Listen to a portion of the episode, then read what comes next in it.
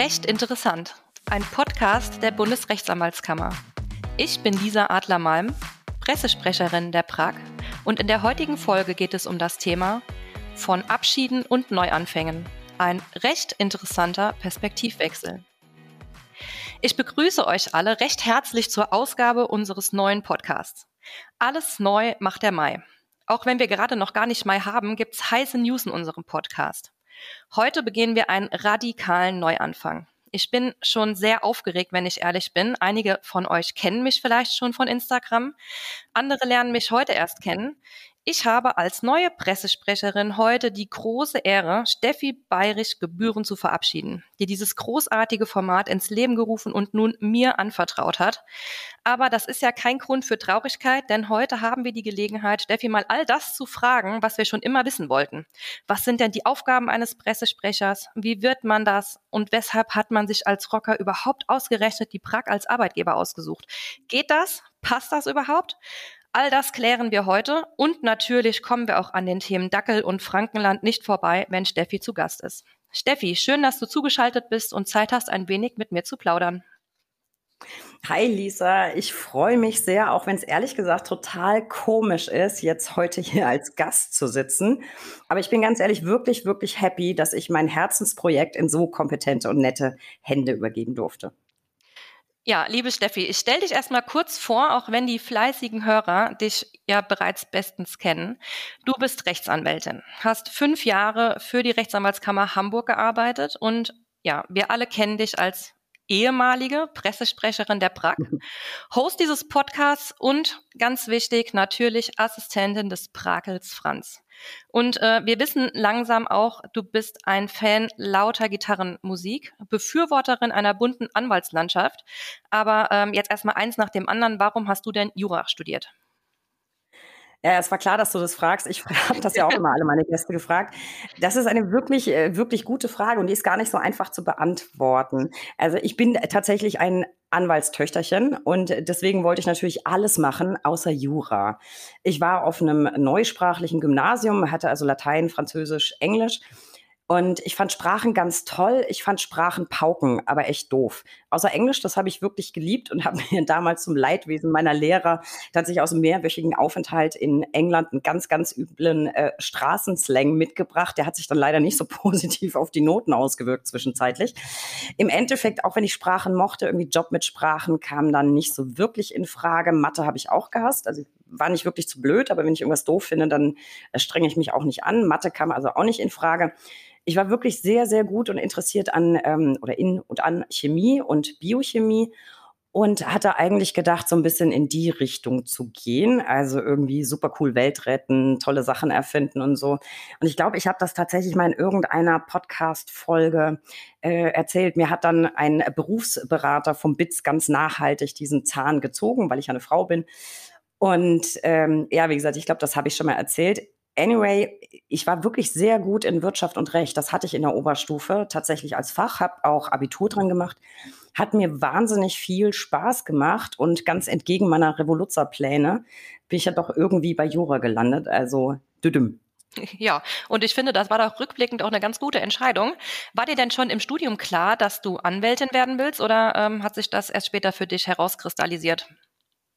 Nee, das war überhaupt nicht im Ansatz klar. Also ich habe überhaupt keinen Plan gehabt, wo die Reise hingehen wird.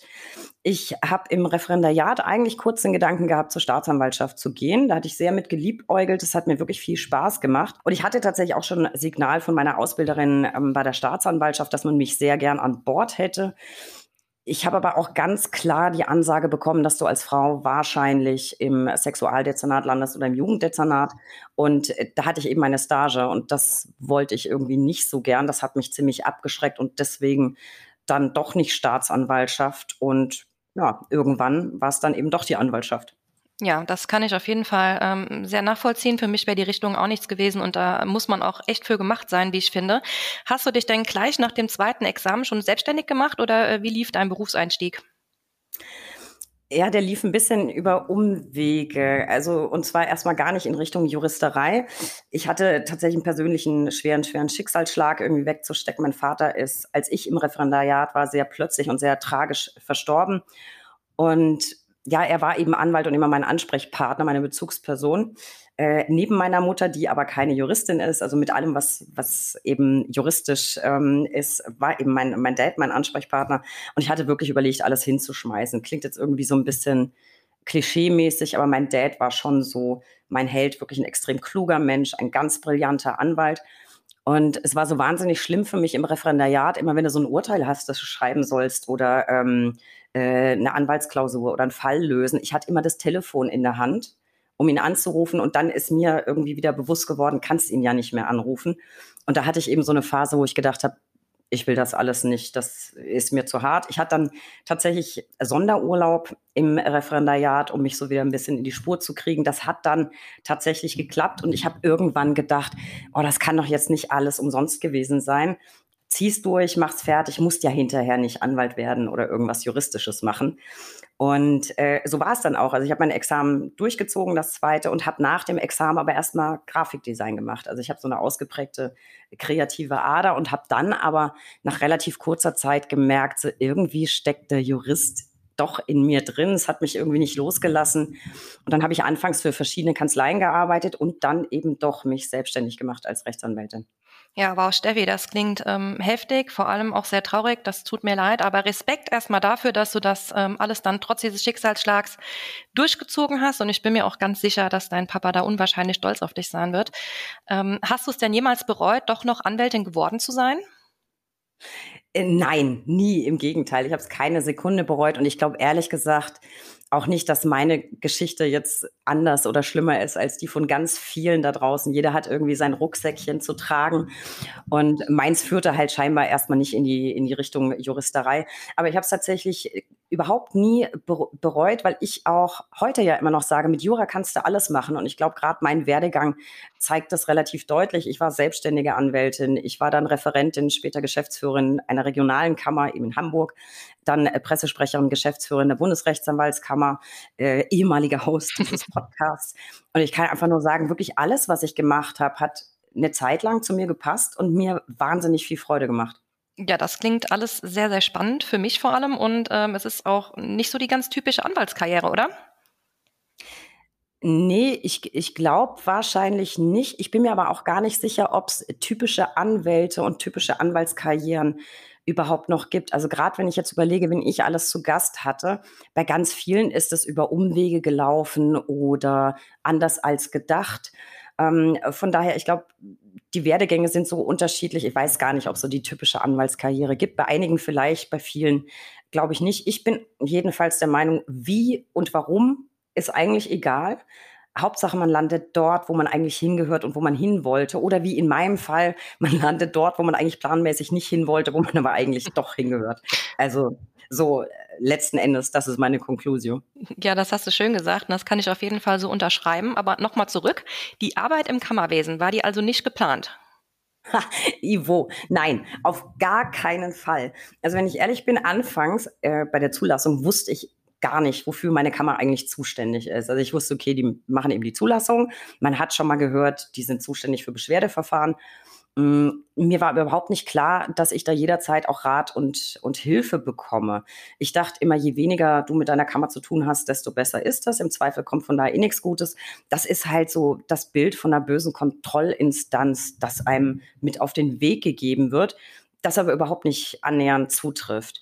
Also ich kann mich noch ganz, ganz gut erinnern an meinen ersten Brief, den ich bewusst wahrgenommen habe von der Kammer Hamburg in meinem Briefkasten, gleich leichte Panik gedacht und gedacht, Gott, was hast du denn jetzt angestellt? Und ich habe wirklich ernsthaft überlegt, ob ich irgendwas angestellt haben könnte. Mir ist aber nichts eingefallen.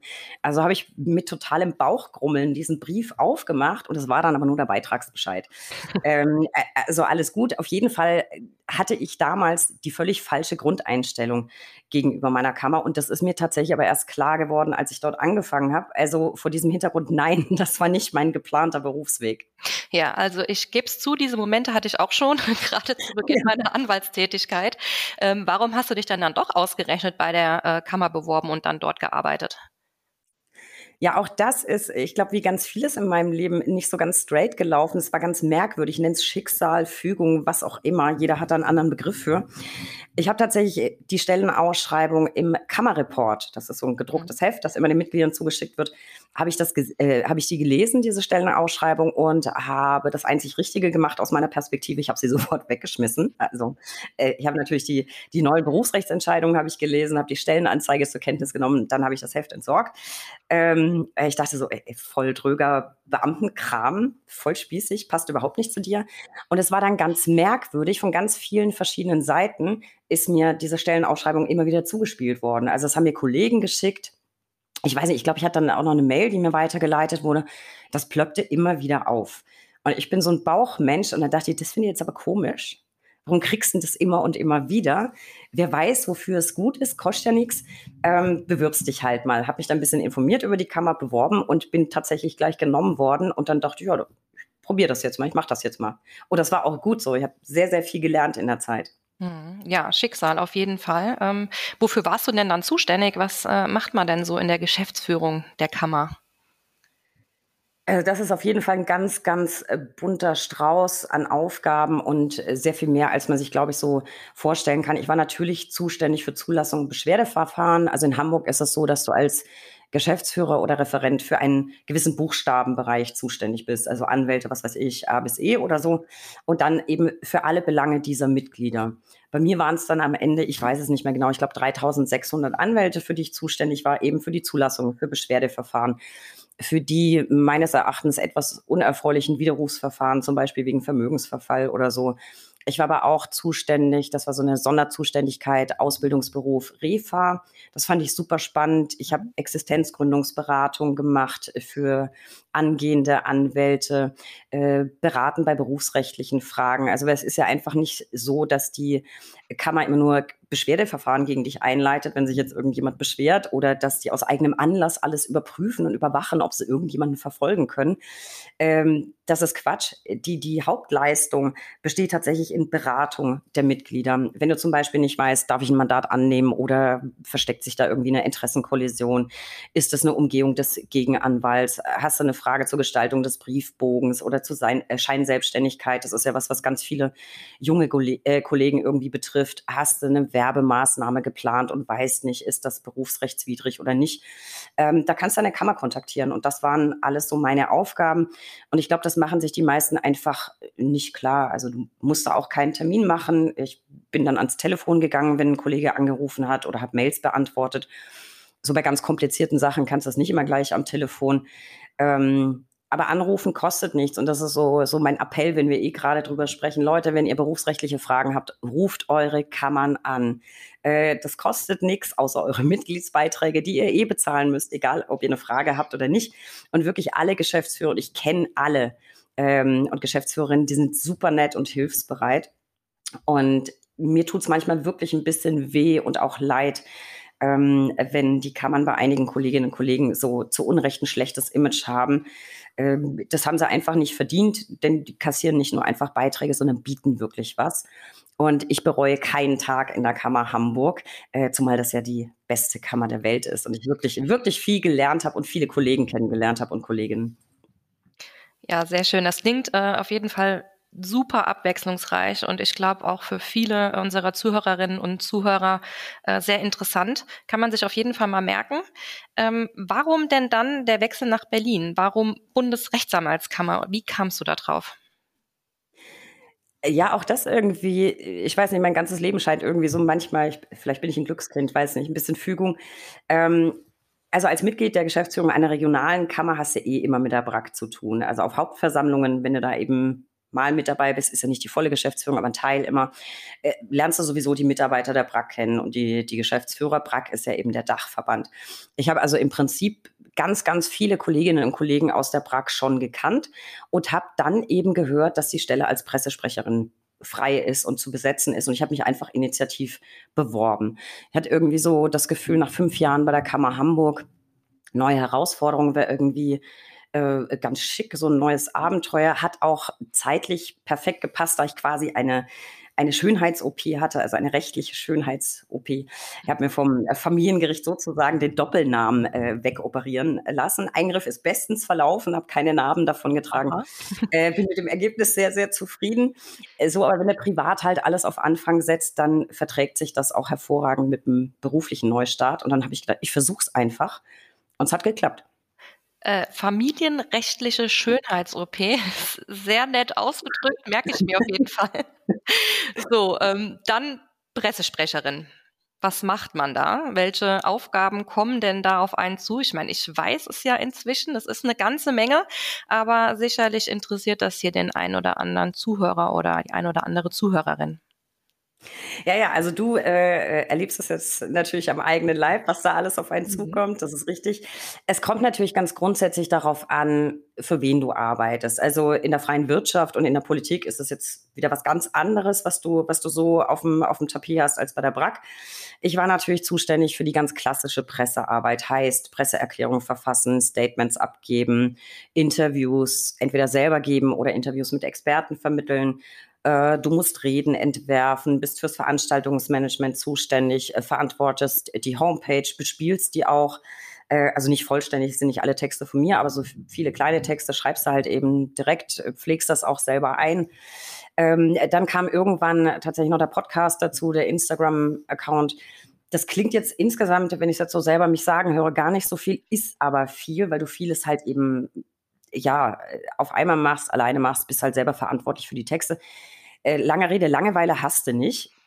Gerade wenn irgendwas total akut brennt, ähm, als es mit Corona losging, als es mit dem Krieg in der Ukraine losging, mit der Kündigungswelle bei den Anderkonten, ist nicht so, aber du hast zumindest das Gefühl, du bist irgendwie rund um die Uhr im Einsatz. Äh, es war auf jeden Fall ein ganz, ganz toller und abwechslungsreicher Job an der Seite von ganz vielen tollen Kolleginnen und Kollegen. Das weißt du ja jetzt selber auch schon. Ja.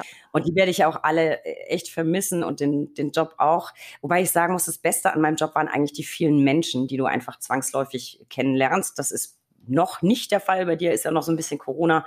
Wirst du aber alles sehr, sehr äh, genießen, kann ich dir schon prophezeien. Es sind tolle Menschen aus der Anwaltschaft, aus der Presse, aus der Politik ähm, so vielfältig, so bunt und das erweitert ganz enorm den, den Horizont. Und das ist das Schöne, die ganzen Kontakte, die äh, kriegst du natürlich auch, aber ich nehme sie auch so ein Stück weit für mich persönlich mit. Also da wird einiges erhalten bleiben. Ja, ich, ich freue mich und bin jetzt schon so aufgeregt. aber äh, Steffi, warum denn dann aussteigen? Ich meine, das ist ja alles gut für mich, aber warum gibst du das auf, was du so sehr liebst? Ja, ich wünschte, ich könnte jetzt so was Spektakuläres sagen wie äh, ich reise jetzt mit einem Rucksack um die Welt, das ist jetzt mein Sabbatical, bevor ich zu alt bin. Oder äh, ich wünschte, ich könnte sagen, ey, ich habe eine Metalband gegründet, wir starten gerade voll durch und wir gehen jetzt auf Welttournee als Vorgruppe von Machine Head. Wäre voll dafür. Ähm, ja, das, das wird ziemlich geil, ist es aber leider nicht. Es ist letzten Endes, glaube ich, viel weniger aufregend. Wir hatten das Stichwort vorhin schon mal so ein bisschen ähm, dass du dich irgendwann so nach fünf Jahren wirklich wohlfühlst. Du bist komplett in deiner Komfortzone. Und ich glaube, das entspricht meinem Naturell. Also wenn ich einen Job wirklich toll finde und mich richtig wohlfühle und das Gefühl habe, so jetzt beherrsche ich das im Wesentlichen, dann wäre ich hibbelig. Dann brauche ich einen neuen Berg, auf den ich irgendwie raufklettern kann. Das heißt jetzt nicht, dass du in dem Job bei der BRAC nicht täglich ein neues Thema hast, mit denen du dich noch nicht auskennst. Ähm, aber es sind im Wesentlichen immer Gebiete, die du jetzt eben eine, eine Weile beackerst. Und es überraschen mich schon Dinge, ich kann die aber alle relativ safe handeln.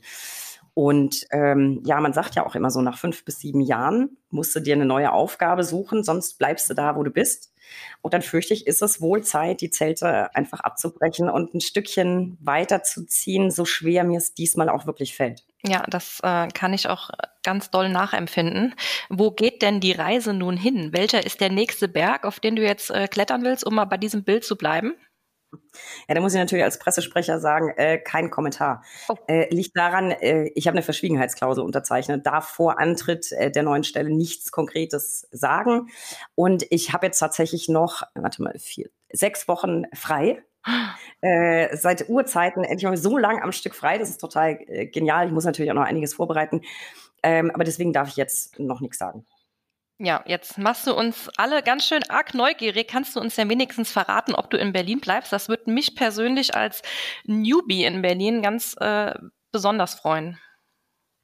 Ja, da kannst du äh, beruhigt sein. Ich glaube, das ähm, darf ich äh, verraten. Es wird Berlin bleiben und du kriegst dann natürlich die Exklusivführung, die heißen Tipps, die Hotspots in Berlin, Freihaus von mir. Klar. Danke dir. Ähm, was kann denn das nur sein? Wieder Anwältin in einer Kanzlei?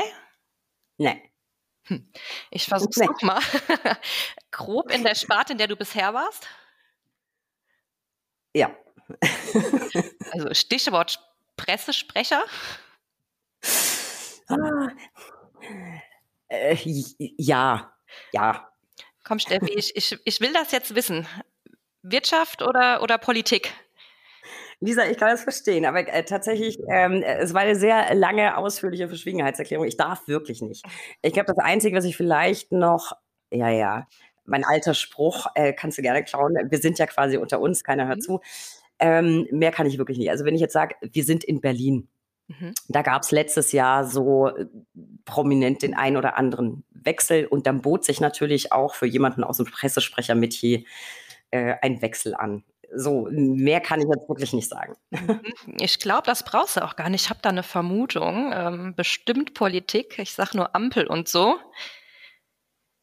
Ich sage nur vielleicht ja, vielleicht nein.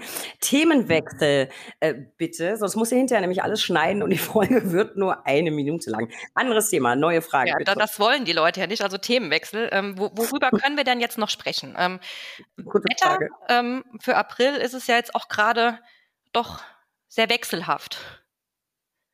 Ja, wir, wir können auch, wie du, du stellst die Fragen, wir können auch super gerne über das Wetter sprechen. Ja, also äh, das kann ja der Pressesprecher, ne? Also äh, eben noch über den Jobwechsel, jetzt über das Wetter. Sehr gerne können wir über das Wetter sprechen. Ich bin jetzt kein Meteorologe, aber ich würde schon auch sagen, ähm, am 1. April hatten wir es schon weniger wechselhaft. Das würde ich schon auch so bestätigen. Moment, ist, ist heute der 1. April? Ich glaube, heute ist der 1. April. Ach, guck, macht ja nichts. Steffi, es hat Spaß gemacht. Ähm, wollen wir wieder wechseln? Ja, Logo Lisa, es hat wirklich Spaß gemacht. Das war für mich jetzt echt schräg, total ungewohnt. Äh, aber ja, lass uns, lass uns gerne wechseln. Lisa, schön, dass du zugeschaltet bist und Zeit hast, ein wenig mit mir zu plaudern. Und ein Gruß an Lisas Mama. Keine Panik, Töchterchen zieht nicht nach Berlin. Sie hat sich aber definitiv eine Krone als Königin der Aprilscherze verdient, würde ich sagen. definitiv. Uh, sorry, Mama, es tut mir leid, aber du weißt, bei der Chance auf einen so grandiosen ersten Aprilscherz, da, da kann ich nicht widerstehen. Konnte ich noch nie und werde ich auch im nächsten Jahr nicht können. Ja, ja, du hast mir, du hast mir vorher schon so ein bisschen was erzählt, was du deiner Familie jedes Jahr antust. Ich glaube aber auch, das ist tatsächlich die am größten aufgehängte Nummer bisher ever. Das, deswegen, deswegen Krone. Lisa, ich stelle dich mal kurz vor. Du bist seit 2017 Rechtsanwältin, Inhaberin der Kanzlei Adlerrecht in Limburg an der Lahn. Du bearbeitest Mandate im allgemeinen Zivilrecht, im Verkehrs-, Miet- und WEG-Recht und du bist, und das finde ich besonders spannend, auf Pferderecht spezialisiert. Und, äh, das wissen wir jetzt, du nimmst am 1. April sehr, sehr gern deine Familie auf den Arm. Aber eins nach dem anderen. Jetzt frage ich dich, warum hast du denn Jura studiert? Warum wolltest du Anwältin werden? Ja, also das war bei mir tatsächlich nicht so, dass ich schon immer wusste, ich werde Anwältin. Ich habe mir äh, weder in der Kindheit noch in der frühen Jugend ähm, sehr viele Gedanken um meine berufliche Zukunft gemacht. Mir hat aber schon immer das Verfassen von Texten großen Spaß gemacht und ich habe und ja, ich tue es auch heute noch gern, fürchterlich gern geredet und vor allem diskutiert. Äh, Grüße gehen raus an meine Familie und Freunde. Die können schon ab und zu mal recht genervt von mir sein, zu Recht genervt. Ähm, ich hatte mich dann auch für ein Journalistikstudium eingeschrieben. Ähm, auf Mallorca, mich dann aber äh, nach den Themenwochen in der Schule doch für Jura entschieden. Ähm, irgendwie hat mich die Richtung einfach gereizt. Vielleicht auch, weil mir im privaten Kreis jeder davon abgeraten hat und ich habe dann diese jetzt erst Recht Einstellung entwickelt und die hat mich auch durch das ganze Studium begleitet. Jetzt erst Recht.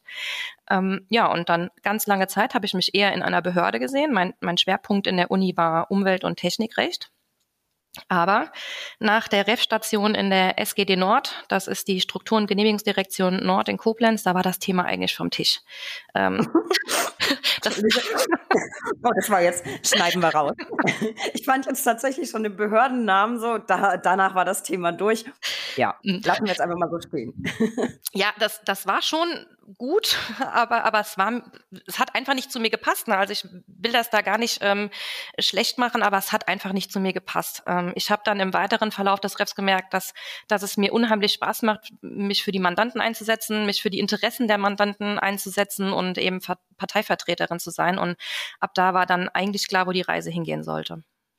Na, auf jeden Fall scheinst du da ja wirklich richtig gelandet zu sein. Ich bin sehr froh, dass ich, ähm, als ich die Entscheidung fürs Studium treffen musste, nicht gewusst habe, dass man auf Mallorca Journalistik studieren kann, weil das hätte ich irgendwie cooler gefunden als Rechtswissenschaften in Bonn. Äh, aber das, das sei mir dahingestellt. Du bist noch relativ frisch dabei, kann man, glaube ich, so sagen, seit 2017. Das heißt, du hast Fünfjähriges. Mhm. Der Einstieg ist also noch nicht so weit weg bei dir. Hast du heiße Tipps für unsere Einsteiger? Wie lief dein Einstieg? Was lief gut? Und vor allem, äh, das im Hinblick auf Tipps, was würdest du heute anders machen? Hm, ja, das vorweggenommen, ich würde einiges anders machen heute. Ähm, direkt nach dem zweiten Examen oder schon ein bisschen davor habe ich eine richtige Panik entwickelt, keinen Job zu finden. Ähm, mein Examen war jetzt nicht schlecht, aber ich bin ein absoluter Kopfmensch. Ich bin kopflastig unterwegs, habe mich super reingesteigert. Ich habe unfassbar viel im Internet gelesen über, über die Berufsaussichten und in so uralten Juraforen stand überall, der Markt sei total überlastet. Das ist ja jetzt heute nicht mehr so, Gott sei Dank. Und ich habe mir dann alles total schwarz gemalt. Also äh, das ist mein Tipp an alle Berufseinsteiger. Macht das nicht. Lest nicht im Internet. Ähm, ich habe mich dann bei einigen Stellen beworben. Ich habe den erstbesten Job angenommen. Würde ich auch so heute nicht mehr machen. Denn äh, da habe ich es tatsächlich auch nur knapp eineinhalb Monate ausgehalten. Da hat mir die Firmenstruktur überhaupt nicht zugesagt. Das war so eine Versicherungsmaklergesellschaft und ich war da in der Schadenbearbeitung. Das, das hat gar nicht gepasst zu mir. Habe dann recht schnell wieder gekündigt und auch ganz schnell wieder eine neue Stelle gefunden in einer kleineren Wirtschaftskanzlei und war wieder einmal froh, einfach unter zu sein und habe dementsprechend auch überhaupt nicht verhandelt bei der Gehaltsfrage. Ich war irgendwie zu dem Zeitpunkt froh, hey, die geben mir Geld für das, was ich mache. Also würde würd ich auch ganz anders angehen heute und da mit mehr ähm, mit mehr Elan und mit mehr Selbstbewusstsein reingehen. Aber ähm, ich muss sagen, in der Kanzlei habe ich super viel gelernt. Vor allem auf eigenen Beinen zu stehen, mich für meine Mandanten einzusetzen und ganz wichtig, ähm, mich für mich selbst einzusetzen. Ich war im Bank- und Kapitalmarktrecht tätig, bin ähm, viel alleine zu Terminen quer durch die Bundesrepublik gereist, habe ganz, ganz oft in Hotels alleine übernachtet. Das hat mich total verändert. Das hat mich selbstbewusst gemacht, so dass ich, als die Chance dann zur Selbstständigkeit kam, gar nicht lange zögern musste, weil auf Dauer konnte ich mir das jetzt auch nicht so vorstellen. So viel auf Reisen, gerade wegen Familienplanung und so, die stand da irgendwo schon am Horizont und dann war das willkommen für mich. Ich glaube, das ist wirklich, wenn du so ganz neu einsteigst, das klingt jetzt, wenn man zuhört und selber das ein paar Jahre macht, nicht nach einer großen Nummer. Wenn du aber frisch dabei bist und dann musst du ganz alleine mhm. äh, zu, einem, zu einem Auswärtstermin fahren, hockst abends allein im Hotel, machst dir einen Kopf, wird der Fall gut laufen, werde ich mich gut verkaufen, kannst mit keinem drüber sprechen. Das ist was ganz anderes, als wenn du am eigenen Ort vielleicht noch genau mit dem erfahrenen Kollegen dahin stiefelst. Ähm, ich glaube, das war wahrscheinlich, wer weiß, vielleicht war es genau richtig dafür, damit du da landest, wo du jetzt bist und die wirst, die du jetzt bist. Ja, Aber ich, ich kann mir gut vorstellen. Sagen, ich, der, das, der, der, der zweite Gerichtstermin, zu dem man mich da geschickt hat, also der erste war direkt OLG Düsseldorf. Mein, mein erster Gerichtstermin überhaupt, habe einen Tag vorher meine Robe bekommen. Und der zweite, da haben die mir einen Flug nach Berlin gebucht. Und da bin ich mal fix nach Berlin geflogen. Ich glaube, eine Viertelstunde hat die Verhandlung gedauert und bin wieder zurückgeflogen. Das ist, aber, das ist aber sportlich, weil ich kenne das bei ganz vielen Kollegen, die auch Junganwälte in der Kanzlei beschäftigen. Da wirst du halt erstmal am Ort so easy peasy mal zum AG geschickt, mhm. so ein klein, dich so ein bisschen, bisschen erproben, bisschen ähm, Erfahrung sammeln, erstmal auftreten und so äh, gleich OLG. Das ist natürlich, das ist natürlich sportlich. Aber wer weiß, wofür es gut war. Jetzt bist du selbstständig. Was schätzt du ganz besonders an deiner Selbstständigkeit? Und hast du vielleicht jemals bereut, diesen Schritt gewagt zu haben? Ja, also die Selbstständigkeit, das ist ja schon so eine zweiseitige Medaille. Auf der einen Seite hat man äh, natürlich die Möglichkeit, seine Zeiten selbst einzuteilen, selbstbestimmt zu arbeiten. Ich bin niemandem Rechenschaft schuldig, außer mir natürlich selbst. Wenn ich einen Tag früher Feierabend mache, den Nachmittag lieber mit meinem Kind auf dem Spielplatz verbringe bei schönem Wetter. Aber ich habe die Selbstständigkeit auch, auch schon verflucht. Also gerade am Anfang muss man schon schwer dafür schuften, dass genug Mandate reinkommen, ähm, während man als Angestellte darauf vertrauen darf, dass jeden Monat das Geld einfach auf dem Konto ist. Aber so geht's ja jedem erstmal am Anfang äh, in der Selbstständigkeit. Aber am meisten habe ich die Entscheidung hinterfragt, als ich 2020, Anfang 2020, pünktlich zu Corona schwanger geworden bin und dann vor Übelkeit kaum bis schwer arbeiten konnte. Aber ich musste ja. Ne? Wenn ich, wäre ich weiter ja, angestellt ja. gewesen, hätte ich mich krank schreiben lassen können, aber das, das war nicht drin. Also habe ich dann durchgezogen. Und ähm, ich dachte, es wird dann besser. Die Übelkeit wurde auch besser, aber dann habe ich mir in der 30. Schwangerschaftswoche den Fuß gebrochen beim Müll rausbringen ähm, mit, mit unwahrscheinlich großem Bauch und ähm, wurde auch operiert und lag im Krankenhaus und das alles hochschwanger. Also da war ich dann auch kurzzeitig mal richtig verzweifelt, während auch da konnte ich mich nicht krank schreiben lassen. Das war äh, schon heftig. Auch da habe ich dann weitergearbeitet, nur eben von der Couch aus. Und ähm, Spoiler, auch das steht man durch, auch wenn das schon viel Fleiß und das eine oder andere Tränchen gekostet hat. Aber meine Arbeit hat's nicht geschadet und meinem Mindset hat's auch nicht geschadet. Es hatte alles seinen Vorteil, denn ähm, dadurch habe ich mir ein ganz, ganz tolles Homeoffice-Büro errichten können, in welchem ich auch heute noch sehr viel arbeite. Das, das war dann vor allem für die Zeit kurz nach der Geburt und auch jetzt gerade wegen Corona super praktisch. Ich musste nicht erst noch auf digital umstellen, sondern ich war innerhalb kürzester Zeit zu 100 Prozent digital unterwegs. Ja, das ist immer von Vorteil. Ich glaube, so äh, wird sich auch in, in Zukunft die Arbeitsweise entwickeln, dass man einfach ein bisschen flexibler ist. Ich auch. Ich habe ich hab das sehr verfolgt auf Instagram. Ich folge dir ja schon eine ganze Weile. Ich äh, verlinke mal allen deinen Account in den, in den Show Notes. Da hast du nämlich auch drüber gesprochen, dass dir gerade einen Fuß gebrochen hast. Und mein erster Gedanke war, ja, wie kann man denn schwanger sich auch aufs Pferd setzen? Und äh, nein, es, es, es, war ja nicht das, es war doch nicht das Pferd, es war das Müll wegbringen. Ja. Und das hat mich so berührt, weil das wäre tatsächlich genau meine Nummer, ja. Machst du irgendwie so ein bisschen riskanten Sport oder was weiß ich was in deiner Freizeit und alle denken, ach ja, es war ja klar, dass die sich dabei sowas holt. Nee, ich bin auch immer diejenige, mhm. so äh, beim Hose anziehen oder beim Müll wegbringen oder irgendwas vergleichbar Peinliches. Mhm. Äh, von daher war ich aber zumindest beruhigt, dass du äh, ja hochschwanger eben nicht mehr nee. äh, zu, zu, Pferde unterwegs Bin ich kein bist. Fan von, ja. Lisa, du bist jetzt, ich habe es eben schon gesagt, fünf Jahre dabei. Jetzt mal unterstellt, ich wäre eine gute Fee und du hättest drei Wünsche frei. Was willst du in den nächsten fünf Jahren erreicht haben und wo siehst du dich vielleicht in zehn Jahren?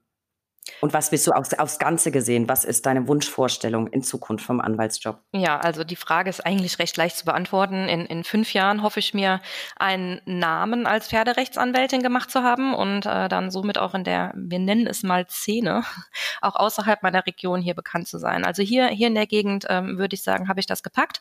Ähm, ich habe auch Mandanten ähm, von, von Norden Deutschlands, Süden Deutschlands, aber das darf sich auf jeden Fall noch steigern.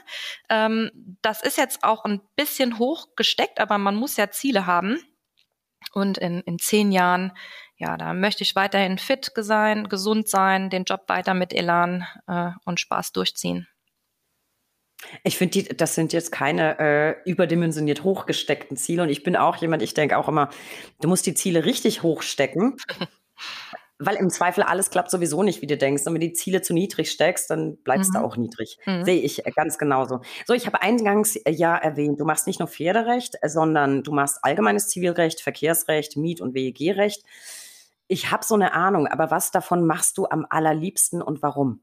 Ja, das wird eine kurze Antwort. Pferderecht ist ja ganz klar. genau, aber warum? ähm, ja, ich, ich habe da einfach Ahnung von der Materie, äh, würde ich sagen, als, als Reiter. Ich, ich reite schon immer, ähm, hatte mit, mit acht mein, mein erstes eigenes Pferd, habe das nie für mich gesehen, dass ich das auch mal beruflich äh, mache oder dass es mich beruflich in diese Richtung verschlägt. Aber ähm, ja, mein, mein Chef aus der Wirtschaftskanzlei hat dann auch mal zu mir gemeint, hier Pferderecht, das wäre doch was. Und da habe ich total abgeblockt. Ich wollte mein Hobby einfach nie mit dem Beruf verbinden. Aber als ich mich dann selbstständig gemacht habe, da fing das irgendwie an.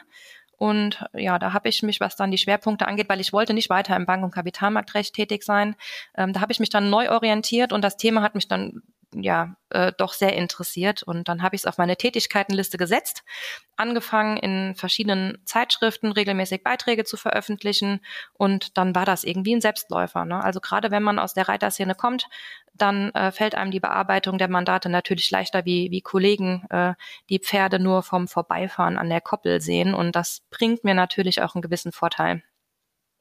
Ja, kann ich verstehen. Heißt also, du kamst äh, letztlich zum Pferderecht, weil du selber reitest. Das war jetzt nicht eine rein wirtschaftlich sinnvolle Spezialisierung zum Berufseinstieg. Wird einem ja immer geraten, ne? spezialisier dich äh, aus wirtschaftlichen Gründen.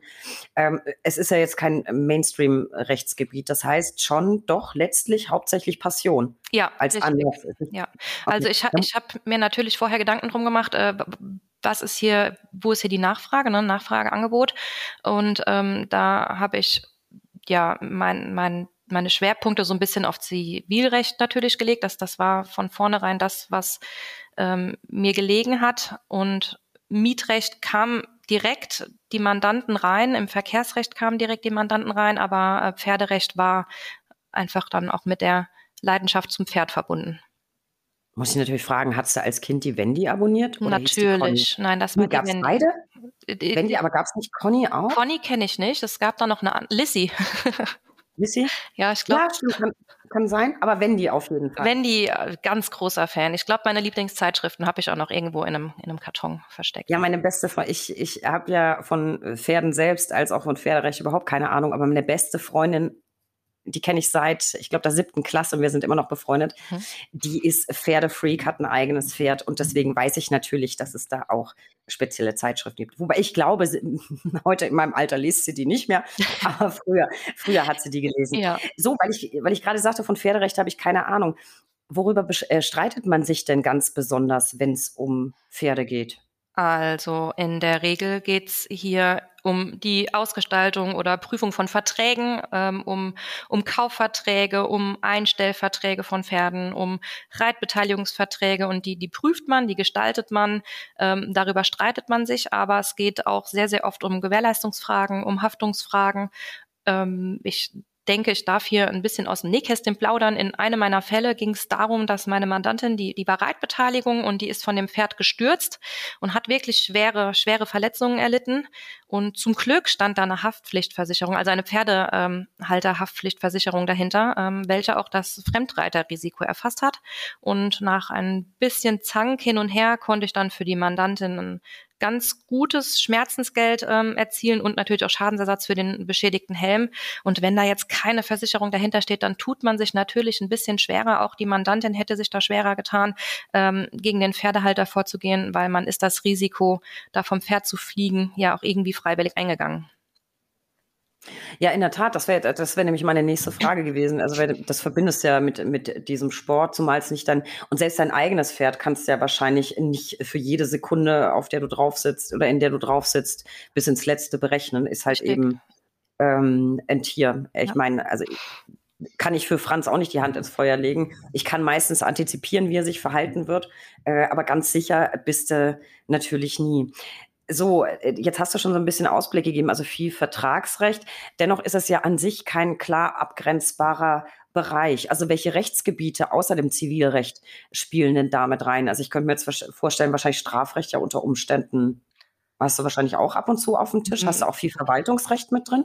Also die Fälle, die ich bearbeite, die drehen sich wirklich hauptsächlich um das Zivilrecht. Hier, hier sind Schuldrecht, Sachenrecht dabei. Manchmal übernimmt man oder unternimmt man einen Ausflug in, ins Erbrecht, wenn Pferde oder Höfe auf die nächste Generation untergehen.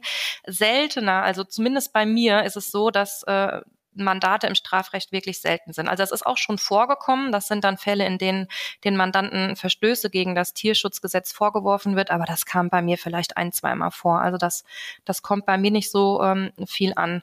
Auch äh, Themen oder Berührungspunkte mit dem Veterinäramt hatte ich jetzt auch nur, nur ganz, ganz selten. Also die Regel ist wirklich Zivilrecht rauf und runter. Was man aber im Pferderecht auf jeden Fall mitbringen sollt, das, das gilt ja für viele, für viele Rechtsgebiete, ist, ist der Sachverstand für die Materie und vor allem das Verständnis für die Menschen, die dahinter stehen. Ähm, es geht sehr oft hoch emotional her, gerade wenn es um den geliebten Vierbeiner geht, der, der jetzt beispielsweise durch einen Behandlungsfehler vom Tierarzt gestorben ist. Da muss man einfach Feingefühl mitbringen und wissen, dass es hier eben nicht um ein Auto geht, nicht um einen Kühlschrank geht, sondern um ein Lebendtier.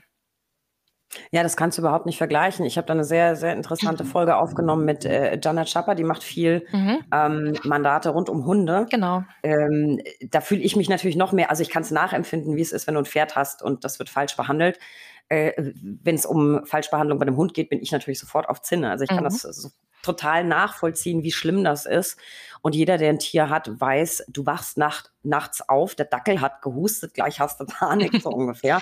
Ähm, da ist man einfach bei einem Tier, das man sehr lieb gewonnen hat, bist du einfach immer ganz stark mental und emotional ja. beteiligt. So, hast du denn schon mal einen Fall, so, das hört man ja immer, ja, wurde vom Pferd getreten. Hast du sowas auch ab und zu auf dem Tisch? Also irgendwie jetzt Spaziergänger an der Weide, irgendwie sowas? Äh, nee, also, also meistens schon die Leute, die auch direkt am Tier dran sind, die werden dann auch getreten, wie der Hufschmied oder die Reitbeteiligung, der Tierarzt und so weiter. Und ähm, ja, es gibt gar nicht so verrückte Fälle, würde ich sagen. Also zumindest nicht für mich, da ich auch im Privaten sehr viel mit Pferden zu tun habe. Und das klingt dann vielleicht für Außenstehende verrückt und für mich dann wiederum nicht.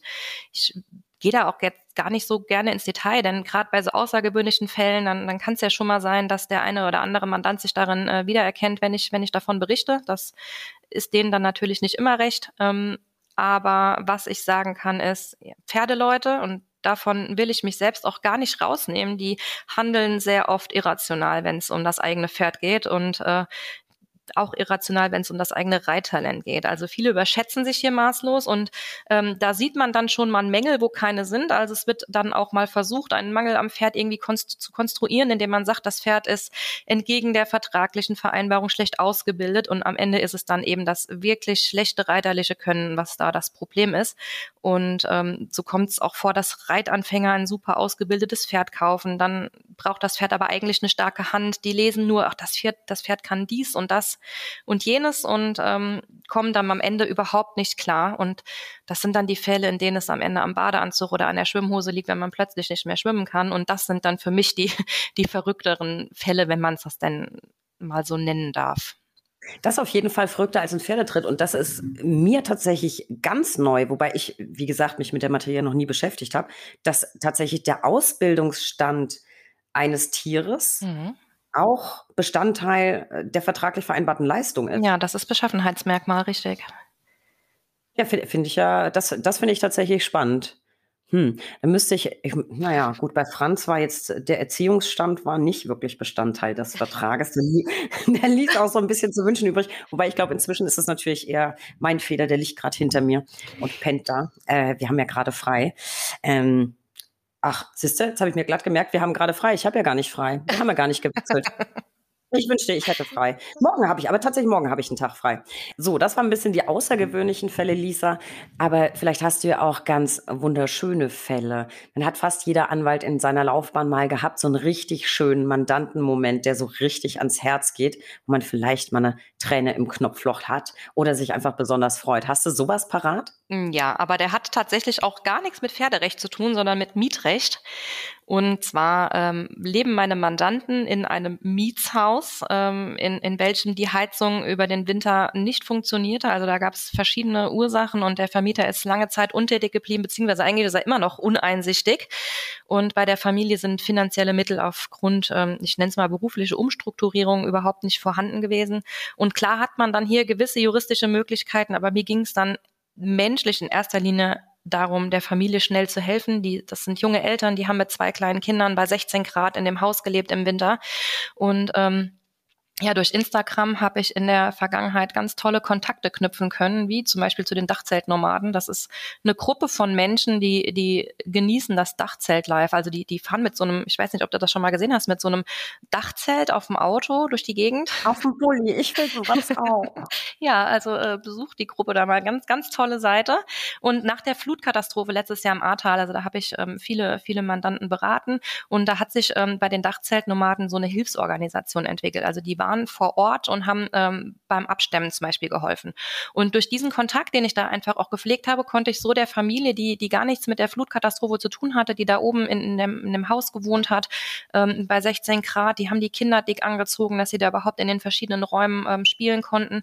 Da konnte innerhalb von einem Tag, und das war an Wochenende, also von, von Samstag auf Sonntag, konnten da vier oder, oder sechs Radiatoren, das sind so transportierbare Heizungen, durch ein Mitglied der Dachzeltnomaden in den Norden Deutschlands gebracht werden. Und ähm, als ich das dann der Familie am Telefon gesagt habe, dass da Hilfe unterwegs ist und dass da eine Heizung kommt, da, da fing der Familienpapa an zu weinen und da, da äh, musste ich auch fast ein Tränchen verdrücken. Vielleicht habe ich es auch verdrückt.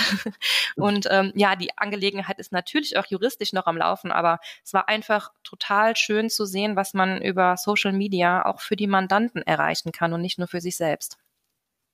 Das ist tatsächlich eine unfassbar äh, schöne Geschichte und ich finde auch, sowas trägt man dann ganz lang mit sich im Herzen und das hilft auch, wenn du mal irgendwie gerade eine blöde Phase hast oder vielleicht mal einen Mandanten oder ein Mandat, mit dem nicht so glatt läuft. Mhm. Ähm, sehr schön. Also Erwartungen erfüllt. Die Geschichte gefällt mir tatsächlich auch sehr gut.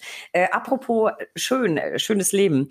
Ähm, da muss ich nachhaken, Lisa. Du bist selbstständig, du bist Mutter und du bist Reiterin.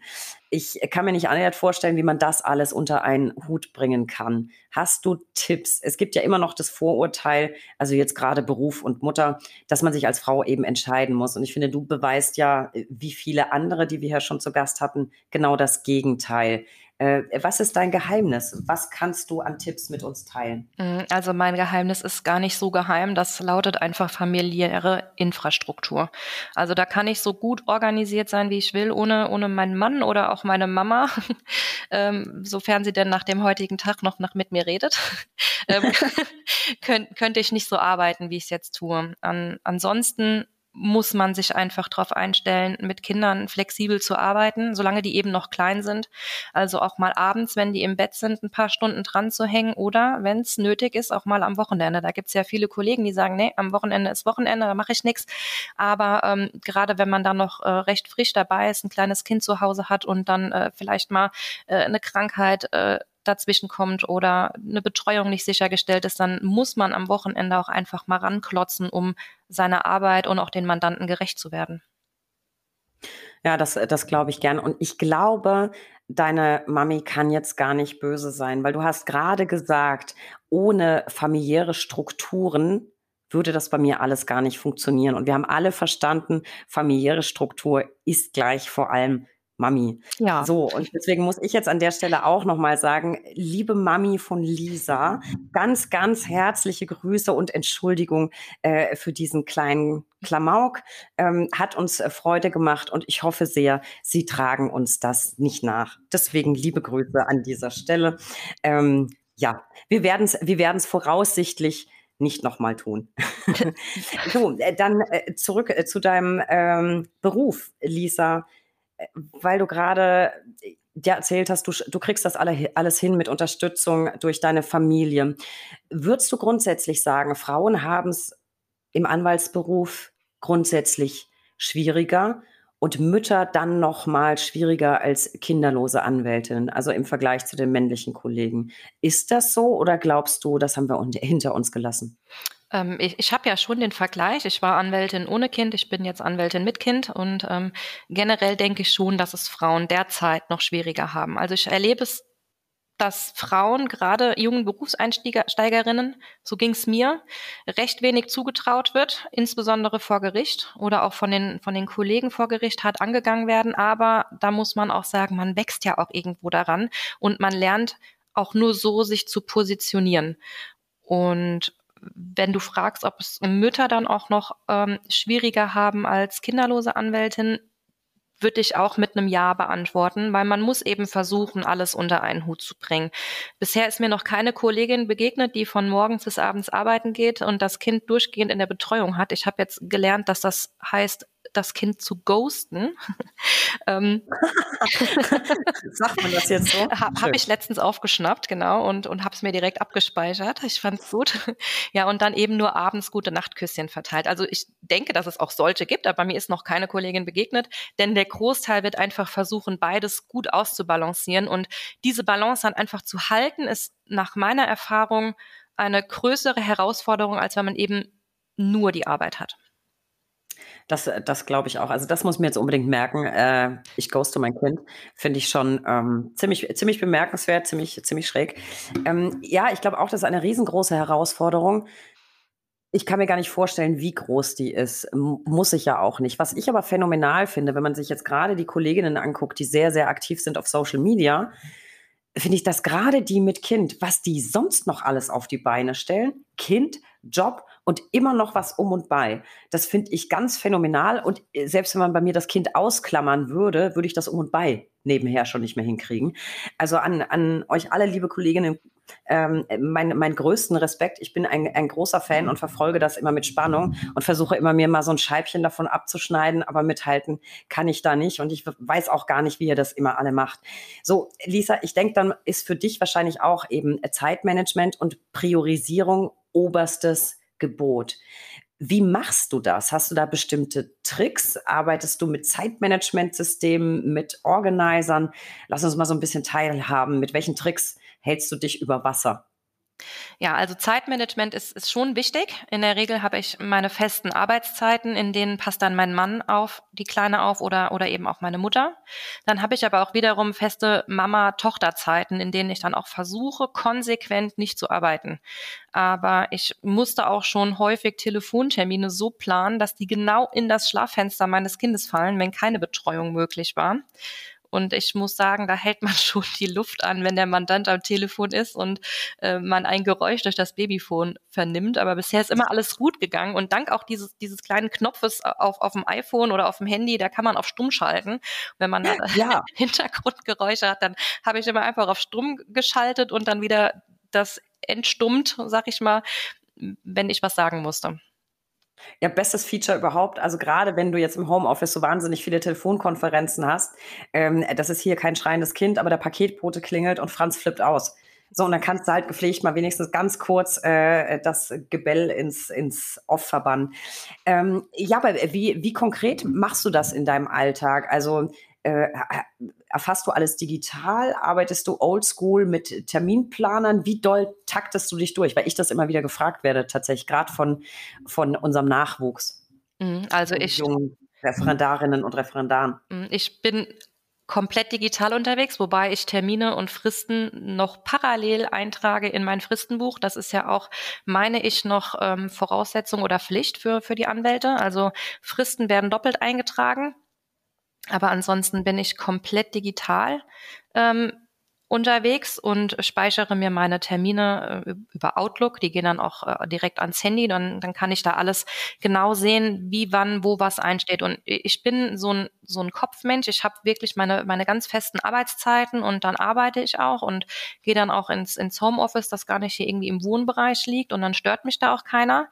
Und ähm, so funktioniert das dann auch klar. Ich bin dann auch mal flexibel, wenn es nicht funktioniert. Dann, dann kann man umstrukturieren, aber grundsätzlich ist es mir schon wichtig, dass ich da meine festen Zeiten habe. Und ähm, da hilft mir die Digitalisierung auf jeden Fall enorm, weil ich kann oben in meinem Homeoffice-Büro arbeiten und wenn die Arbeit dann noch nicht gemacht ist, dann nehme ich mir meinen Laptop mit und arbeite dann von meinem zweiten Homeoffice. Ich habe tatsächlich zwei Homeoffices, eins in meinem richtigen Office und dann noch, noch einen Schreibtisch ähm, bei mir hier unten im Zimmer. Und ähm, ja, dann kann ich von egal wo arbeiten und das ist super wichtig und ja, spannend für mich. Das glaube ich auch, das ist bei mir auch ganz wichtig, weil du ja im äh, Wesentlichen fast immer erreichbar sein musst. Ich bin auch jemand, ich versuche immer alle, alle Termine digital einzutragen. Dann hatte ich aber einen ganz üblen Vorfall. Äh, da hat tatsächlich Exchange einfach nicht mehr funktioniert. Und ich versuche auch privat und beruflich immer alles auf dem Handy gespeichert mhm. zu haben. Und seit diesem Vorfall, ich war völlig aufgeschmissen völlig aufgeschmissen, weil du die nicht mehr abrufen konntest. Und ähm, jetzt habe ich tatsächlich wieder oldschool einen analogen Kalender. Oh. Ein Chef, Cheftimer, glaube ich, oder ich weiß, weiß gar nicht, wie der heißt. Und da ist alles drin und total durchgetaktet. Und jetzt fühle ich mich wieder sicher, weil ich bin auch total technikaffin, alles digital, immer alles auf dem Handy, alles vernetzt. Aber wenn das einmal nicht funktioniert, bin ich völlig aufgeschmissen. Geht mir auch so mit Telefonnummern. Ich habe mich mal ausgeschlossen und wusste keine einzige Telefonnummer mehr auswendig, weil du so alle nur im Handy gespeichert hast. Also ich kann noch nicht mal meinen Mann anrufen. Das ist ganz Kann ich auch nicht. nicht passiert. Ich kann aber sehr schön noch äh, die Telefonnummer meiner Eltern auswendig von vor 25 Jahren, die es schon längst nicht mehr gibt. Die kann ich noch, aber heutzutage äh, kann ich gar nichts mehr. Aber ansonsten Digitalisierung natürlich eine, eine tolle Sache. So, jetzt mit diesen ganzen Herausforderungen, Lisa, wir hatten es eben schon angedeutet, das reicht dir ja alles noch gar nicht. Du reitest auch noch. Erzähl mal ein bisschen. Wie oft schaffst du es überhaupt, dich diesem Hobby zu widmen, jetzt gerade, wo das Kind da ist?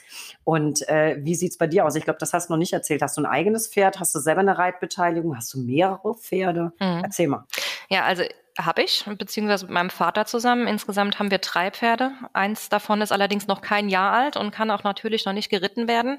Und ich reite eines von den anderen beiden. Aber auch erst seit ähm, diesem Jahr wieder, weil das Pferd hat selbst im letzten Jahr ein Fohlen zur Welt gebracht, also unser drittes Pferd quasi, und wurde dann in der Zeit seitdem nicht wirklich geritten. Das lag aber auch vor allem daran, dass ich mir, ich habe es eben schon angesprochen, in der Schwangerschaft äh, den Fuß gebrochen hatte und ich hatte damit schon arge Probleme. Und im, im Herbst, im Oktober letzten Jahres, also 2020, war, war der Bruch. 2021 im Herbst erfolgte die Metallentfernung. Und auch die verlief leider sehr holprig. Ich bin lange Zeit nochmal auf Krücken gegangen und ähm, somit war ich erst selbst fit seit Ende Dezember, Anfang Januar und konnte seitdem überhaupt erst wieder reiten gehen. Und seitdem versuche ich's. Jetzt äh, war das Pferd krank beziehungsweise lahm, da musste man ein bisschen aufpassen. Ähm, ich war in Quarantäne, da konnte ich natürlich auch nicht reiten gehen. Also irgendwie kommen da ständig neue Steine, aber in der Regel versucht man schon ähm, oft da zu sein, ähm, täglich da zu sein. Es klappt nicht immer ähm, und dann eben auch zu reiten oder zu longieren, whatever. Das heißt, dann hat, hat dein Papa nur drei Pferde oder ihr zusammen oder hat er richtig einen Hof? Nee, drei Pferde, die stehen aber. Also dann untergebracht. Genau, irgendwo. die stehen alle, alle woanders. Ach, also auf, auf jeden Fall sehr, sehr spannend. Ich finde, Pferde sind ganz wunderschöne Tiere. Ich habe da so ein bisschen Berührungsängste. Ich weiß nicht, vielleicht liegt es auch daran, dass ich so klein bin. Das ist dann so wahnsinnig hoch. Und ist es tatsächlich mal, als ich sehr klein war, meine Cousine war auch begeisterte Reiterin, ist mein Pferd mit mir durchgegangen. Ich glaube, das habe ich nie so ganz äh, weggesteckt. Und eigentlich sollte ich nur kurz draufgesetzt werden und dann ist das losgepest. Das ist meinem Mann auch schon passiert, meinem Mann, mit, mit meinem Pferd. Mit meinem ehemaligen Pferd, das leider nicht mehr da ist, äh, habe ich ihn auch draufgesetzt und wir wollten laufen und, und traben und ich bin nebenher gelaufen und er ist dann in Galopp gefallen. Da war ich zu langsam und dann ist mein Pferd mit meinem Mann oben drauf abgaloppiert. Aber er ist drauf sitzen geblieben. Heruntergefallen bin ich erstaunlicherweise auch nicht. Mhm. Ähm, aber sagen wir so, es hat mein, mein Verhältnis zu Pferden insofern nachhaltig beeinflusst, als ich sie gerne anschaue aus sehr großer Entfernung. ähm, oder mal so, über, ja, mal über die Nüstern streicheln oder so, mhm. aber, aber nicht, nicht mehr so draufsetzen. Das habe ich irgendwie nicht so ganz verbunden. Eine andere Sache, die ich noch ein, ansprechen muss, und zwar eine, die uns wirklich eint, Pferde sind es ja nicht so ganz, äh, nicht beruflich, aber wir machen jetzt noch so einen kleinen Bogen äh, Lisa, Musik und Festivals. Du bist, glaube ich, die erste Kollegin, die ich hier sitzen habe, die selber richtig gern äh, auf Festivals war. Äh, verrate mir. Also, ich will wissen, bevorzugte Musikrichtung und auf welchen Festivals warst du schon und was war vor allem dein letztes Konzert? Danke für diese schöne Frage. also, ähm, ich war hier regional auf unzähligen Festivals. Man hat ja hier ähm, regional aber die haben natürlich in den letzten Jahren auch nicht stattgefunden, ähm, Corona-bedingt. Und ich war ganz häufig bei Rock am Ring. Also das habe ich wirklich zelebriert. Und das verrät ja auch einiges über meine Musikrichtung. Am liebsten höre ich natürlich gute Rockmusik äh, oder auch Metal. Gerne darf das auch ein bisschen ältere äh, Rockmusik sein. Aber hier und da liebe ich auch so, so Singer-Songwriter-Sachen, nennt man es, glaube ich. Und ähm, ich weiß jetzt nicht, ob ich mich dafür schämen muss, aber ich liebe Country-Musik und, und sehr gerne auch Irish Folk Music. Ich glaube, da muss man sich gar nicht für schämen. Und ich finde, ist das nicht irgendwie so, das passt doch auch sehr gut zu Total. Reiten oder so. Von daher, das finde ich schon irgendwie, kann man sich gut vorstellen. Mhm. Ich weiß nicht, ob ihr das macht, aber ich sehe dann immer so, naja, das Pferd bindst du irgendwo an, da hockst du am Lagerfeuer und dann wird die Klampfe rausgeholt oder so. Keine, keine Ahnung, ob das, ob das so ist. Ähm, ich habe mich auf jeden Fall sehr gefreut, als wir äh, entdeckt haben, dass wir beide gern auf Festivals ja. gehen, weil das triffst du jetzt, also es gibt schon viele Kollegen, die auf, auf Konzerte gehen, aber jetzt so dauernd auf alle möglichen Festivals nicht so. Aber jetzt muss ich natürlich fragen, äh, was heißt regional? Du kriegst aber nicht Anwohnertickets für irgendein Festival, ne? Nee, aber äh, es gab ganz früher das sogenannte Spack-Festival, es gab Mach eins Festival und so weiter, ähm, die, wie die jetzt sich umgetauft haben, da bin ich gar nicht up to date, aber da gab's da gab's einfach sehr viele Pellmell, glaube ich, gab's früher noch. Also es waren in meiner Jugend sehr viele Festivals hier in der Nähe und die habe ich dann alle ähm, ausreichend besucht. Und ja, aber in den letzten Jahren ist es eher in, in Richtung Konzerte gegangen, aber das ist aufgrund von Corona leider auch ein bisschen zurückgegangen. Meine letzten Konzerte waren ähm, 2019, das war einmal im Biscuit in Düsseldorf und ähm, meine Lieblingsband, das war Metallica in Köln. Und das vermisse ich schon wirklich. Also es war schon echt gut und ich vermisse es, auf Konzerte zu gehen. Wobei, ähm, da fällt mir ein 2020, also Anfang 2020, da war ich noch mit meiner lieben Mama, mit meiner Mutter in Dublin auf einem Konzert der High Kings. Ich bin ganz, ganz großer Irland-Fan und ähm, liebe demnach auch die irische Musik und die High Kings sind mittlerweile einer meiner Lieblingsbands. Ähm, also ganz große Empfehlung. Und zu dem Zeitpunkt war ich sogar schon schwanger, wusste es aber nicht. Mich hat's nur ähm, arg gewundert, dass mir das Guinness nicht schmeckt, denn das trinke ich wirklich super gerne. Aber vielleicht hast du ja tatsächlich das Kind dann äh, quasi schon sehr, sehr früh in die richtige Richtung vorgeprägt. Mit Sicherheit. Äh, das heißt, mit Metallica hast du wahrscheinlich dann im, das wird im Stadion gewesen sein, ne? Also das war im Stadion, genau. Ja, ich war in Berlin tatsächlich. Also Metallica habe ich zweimal schon gesehen, einmal in Hamburg, einmal in Berlin. Und in Berlin habe ich das Plektrum erwischt. Oh mein Gott. Das, ja, ja. In der Limited Edition mit dem Brandenburger Tor in Deutschlandfarben drauf. Äh, ich habe tatsächlich äh, hinter mir einen ganzen Setzkasten mit äh, Plektren. Da bin ich neidisch. Ja, und äh, Drumsticks. Ich habe einen Setzkasten oder einen, einen Schaukasten, eine Vitrine mit Drumsticks und einen äh, mit Plektren. Ähm, ja, ich habe tatsächlich, ich war jetzt schon ganz kurz neidisch, weil ich dachte, er kriegt die jetzt echt umsonst Anwohnertickets für irgendwelche Festivals. Das fände ich ja nicht so schön. Ich habe tatsächlich mal überlegt, ob es ernsthaft Sinn ergeben würde, nach Wacken zu ziehen, damit man da jedes Jahr safe die Anwohnertickets kriegt. Weil das ist ja jedes Jahr ein wahnsinniger Kampf. Um 0 Uhr nach Rückkehr musst du dich ja einloggen, also nach Rückkehr vom Festival, du bist ja eigentlich durch, musst du dich um 0 Uhr einloggen, um Tickets fürs Folgejahr abzustauben. So, bevor wir jetzt alle Zuhörerinnen und Zuhörer total langweilen, Lisa, das waren ja jetzt äh, schon einige private Einblicke. Vielen Dank dafür. Bleiben wir doch so ein bisschen privat und kommen zu meiner persönlichen Lieblingskategorie, den drei Ls. Der Buchstabe L kann für so vieles stehen. Lieblingsbands, Lieblingskonzerte, Lieblingspferderasse. Und für dich habe ich die drei folgenden Ls. Äh, tatsächlich nichts mit Pferd. Dein Lieblingsurteil? Hat aber auch was mit dem Pferd zu tun. ja, dann doch. Nein, okay, doch was mit Pferd.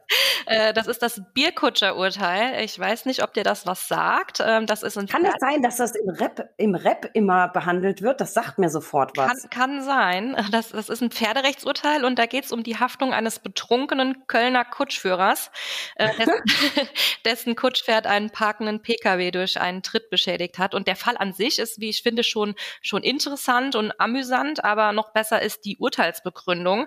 Ähm, jeder kennt ja dieses, dieses Urteil, welches in Reimform formuliert wurde. Und das Bierkutscher-Urteil ist auch so, ich sag mal, so ein humoristisches Urteil ähm, vom Kölner Richten, äh, Richter Eugen, Eugen Menken. Ich glaube, der ist, der ist auch schon gestorben. Und man muss auf jeden Fall mal reingeschaut haben, auch wenn das Urteil, das ist sehr, sehr lang, aber es ist wirklich gut. Also ich habe jetzt die Urteilsbegründung nicht vor Augen, aber ich meine, äh, der Fall sagt mir was. Ich werde auf jeden Fall aber nochmal nachgucken. Schadet ja auch nicht fürs Allgemeinwissen, weil das passiert im Prinzip täglich, dass eine, eine äh, Bierkutsche äh, mit betrunkenen Fahrer irgendwie und so. Nee, aber ich habe auch ein Fable für solche Urteile. Dann dein Lieblingszitat, Lisa äh, What Goes Around Comes Around. Und das soll jetzt überhaupt kein Hinweis auf das Lied von Justin Timberlake sein. Ich glaube, der hatte da so eins, denn das ist ja so gar nicht meine Musikrichtung. Aber ich glaube ganz fest an Karma. Und ähm, wer Gutes tut, dem widerfährt Gutes und umgekehrt. Da bin ich ganz fest der Überzeugung. Total witzig. Ich habe jetzt fast damit gerechnet, dass im Hinblick auf deine arme Mami sowas kommt wie, ja, äh, wer anderen eine Grube gräbt und so. Aber äh, so Karma, äh, da glaube ich tatsächlich auch äh, sehr dran. So, und jetzt, ich kann es ahnen, aber ich frage trotzdem, deine Lieblingsfreizeitbeschäftigung? Reiten natürlich und an der frischen Luft sein, das ist ja dann auch damit verbunden. Also frische Luft tut gut und ich bin jetzt ganz froh, nach dieser Quarantänezeit äh, wieder weiter rausgehen zu dürfen als nur in den eigenen Garten. Und das hat mir doch sehr, sehr gefehlt. Also Wald, Wiese, das ist mein Ding. Das heißt aber, äh, da können wir ja trotzdem nochmal dran ansetzen. Ähm, äh, welche Art von, also machst du dann klassisch Ausritte, Querfeldein oder äh, Dressur oder äh, äh Springreiten? Spring, Springreiten? Ja, ich, wie gesagt, nicht mein, nicht mein Metier, aber ja. Ich habe in der, in, als Jugendliche bin ich, ähm, war, war ich Springreiterin, also das, das hört sich jetzt sehr hochgegriffen an, aber ich habe äh, Springreiten gemacht, ähm, hatte aber auch da einen Unfall, also ich bin so ein kleiner wie soll man es sagen, Pechvogel. Ich habe mir schon sehr oft sehr viele Knochen gebrochen und ähm, ein Unfall war in, in während eines Reitturniers in, in der Siegerrunde sogar und da habe ich mir den Oberschenkel gebrochen, ähm, durfte dann lange Zeit nicht reiten und ähm, dann kam irgendwann das Abitur, man musste lernen und das Studium. Und also ich bin dann aus der Springreiter-Szene quasi ausgestiegen, bin auch nie sonderlich hoch da gekommen, aber es hat immer Spaß gemacht. Und hier und da nehme ich auch nochmal den kleinen, ein oder anderen kleinen Sprung mit. Aber ähm, ich reite viel aus und äh, sonst auch auf dem Platz. Also ich gymnastiziere mein Pferd, sagt man so schön, ähm, auf dem Platz, aber ich trainiere jetzt nicht auf, auf irgendwelche Wettkämpfe hin. Wobei ehrlicherweise, ich habe mich, ich habe mir was gebrochen beim Turnier. Ich bin Springreiterin. Klingt natürlich spektakulärer als ich habe mir beim Müll wegbringen den Fuß gebrochen. Ja. Also von daher, ich das auch geht schon. Fuß auch schon gebrochen. Also der andere Fuß, den habe ich mir beim Weihnachtsshoppen äh, gebrochen als Studentin in Trier. Also das heißt, wärst du ein Schlumpf, würdest du Clumsy heißen, oder wie? So ungefähr. Ja, sehr, sehr schön. Ich, ich habe großes Glück. Ich bin auch so ein Schussel. Also ich äh, bleib da auch dauernd irgendwo hängen, äh, tu mir irgendwie weh. Äh, aber ich breche mir ganz selten was. Ich habe mir einmal im Leben tatsächlich ähm, eine Rippe angebrochen. Äh, und das war auf einem Festival. Ah. Also da könnte man meinen, eine spektakuläre Geschichte. Äh, könnte jetzt sagen, es war beim Stage-Diven mhm. oder beim Crowdsurfen. Ähm, Nee, ich stand in der ersten Reihe und wollte mein Bier abstellen und habe mir da meine Rippe an der Absperrung hm, gebrochen. Ja, so ist, äh, so ist das Leben. Also ich sehe, wir sind da auf einer Linie, was die Geschicklichkeit angeht. Äh, aber dafür äh, sind wir nette Menschen. Man kann ja nicht alles können und genau. nicht alles haben. Äh, Lisa, ich danke dir von Herzen, dass du nicht nur Zeit für uns hattest und Einblicke in deinen Anwaltsalltag gewährt hast. Gesundheit, Franz, da gerade Franz gut. Äh, sondern dass du auch für unseren ersten April-Scherz Zeit hattest und diesen kleinen Klamauk mitgemacht hast. Ähm, im Übrigen war der ja zu weiten Teilen auch deine Idee. Also auch dafür danke. Gerne. Ein kleiner Hinweis an unsere Zuhörer. Kein Klamauk, sondern tatsächlich wichtige Info. Besucht uns unter www.brack.de zu tagesaktuellen Infos rund um den Anwaltsberuf. Abonniert bitte diesen Podcast. Wir freuen uns über jeden neuen Zuhörer und folgt uns auf Instagram unter recht unterstrich interessant. Und heute auch wieder wichtig, einen Blick in die Shownotes werfen. Da habe ich ganz viel zusammengestellt zu Lisa. Lisa, ich danke dir sehr, dass du heute dabei warst. Äh, ich hatte wahnsinnig viel Spaß und ich hoffe wirklich, deine Mama ist nicht allzu sauer auf uns. Ja, Steffi, ich danke dir für den coolen Rollentausch heute und ich bin sehr froh, statt meiner deine Stimme nächsten Freitag wieder hören zu dürfen. Ich finde, du hast das wirklich gut gemacht und wenn ich mal eine Urlaubsvertretung brauche, äh, dann weiß ich, wo ich anrufen ja. kann. Ist fest vorgemerkt. Lisa, ich danke dir. Gerne. Auf bald. Tschüss.